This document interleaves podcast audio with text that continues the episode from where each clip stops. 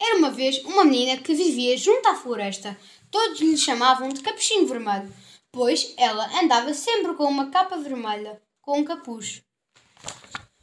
Com a sua avó estava doente, a mãe pediu-lhe se fosse levar uma cesta com uns bolinhos. Capuchinho Vermelho, anda cá, são os bolinhos para tua avózinha. A casa da avó ficava do outro lado da floresta, onde costumava andar o lobo mau. Por isso a mãe disse: Tem cuidado com o lobo mau. Não vais pela floresta, que é muito perigoso. E o outro caminho é mais seguro. O capuchinho vermelho distraiu-se a apanhar um raminho de flores e acabou por seguir pela floresta. Pouco tempo depois, a menina foi surpreendida pelo lobo mau. Os dois conversaram, conversaram, e o lobo, como era muito esperto, fez-lhe algumas perguntas.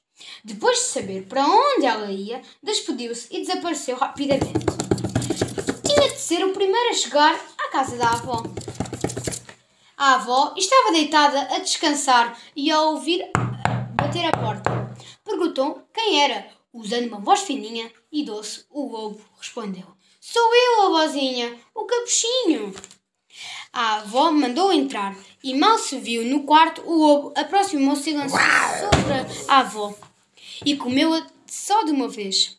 De seguida disfarçou-se e deitou-se na cama. O capuchinho vermelho já não devia demorar. Ao chegar à casa da avó, a menina ficou surpreendida. Notou que ela estava muito diferente e quis saber o que se passava. Avó, que olhos são grandes! São para te ver melhor, querida netinha, respondeu o lobo. E o nariz tão comprido! É para te cheirar melhor. Mas a boca foi o que mais surpreendeu. A avó que é que tens uma boca tão grande? É para te comer melhor, minha netinha. Nisto, o lobo deu um grande salto da cama e correu atrás dela. Anda cá, capuchinho vermelho, estou cheio de fome. O capuchinho vermelho não sabia para onde havia de fugir, mas ocorreu uh, o mais depressa que pôde e saiu da casa a gritar: Socorro, socorro, ajudem-me! Ao ouvi-la, um caçador quis saber o que se passava e acabou por lhe oferecer ajuda. Não te preocupes, querida menina, esse lobo há de ter o que merece.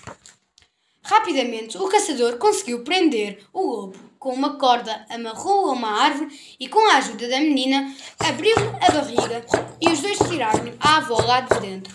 O capuchinho sentiu-se radiante e a avó ficou muito feliz por estar novamente junto da sua neta.